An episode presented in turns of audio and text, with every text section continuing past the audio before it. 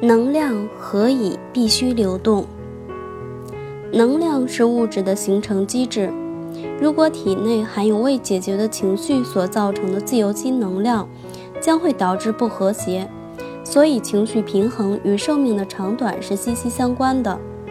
不和谐的情绪瓦解了细胞的电子场，造成生化反应的混乱和故障，而影响了系统的完整性，使我们容易生病。身体的运动是促进经络里能量流动的流动的方法之一。经络好比是贯通整个人体的无数条电子河流。未解决的情绪就像是我们扔进河里的大石头，造成了能量流动的阻力。既由身体的运动可以增加河流里的总能量，因而较容易克服石块或拦沙坝的阻碍。有些运动是特别设计的，来增加能量的流动的，像是气功、禅坐、太极拳，都能对人的情绪状态产生巨大的影响力。情绪平衡的第一个法则就是接受发生在你身上的事，而且有能力采取行动带来改变。无助以及自认是牺牲者的感觉，的确会让你的免疫系统陷入麻烦。我在前面提到过。我曾经参观中国台湾的某家医院，借助类似气功的简单身心疗法，有效地治愈了许多的慢性病，在三十到五十天内，有百分之九十五的人治愈了。你或许会同意，利用心智来导引能量，确实有极大的效果。所以，气功练习要达到的唯一目的，就是重新导正身体里的各种能量，让我们所有的系统趋于和谐。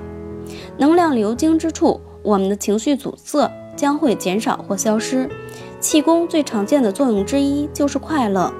多数初学者在接触气功后继续修炼下去的原因之一，就是受到了这种至乐状态的吸引。对于多数研究者而言，心智显然是最强有力、便于人类使用的治疗工具。通过指压疗法、禅坐、自我催眠、生物反馈。灵气以及徒手调气，我们可以让脑海里洋溢种种正向的治愈影像与信息，然后将之转化为身体的语言及生化反应。反过来说，任何形式的疾病都是一个讯号，提醒我们检视情绪，找出潜藏的真正病因。即使是普通的感冒，都意味着该向内探究，检视到底什么是令你倍感压力。哪些情绪尚未解决？你在烦恼什么？令你忧虑、忧心、恐惧的是什么？你的自尊情况如何？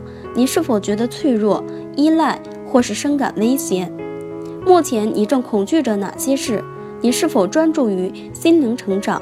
是否想要发现自己的真相？我对于不舒服的定义是乱流，它是由未解决的情绪引起的。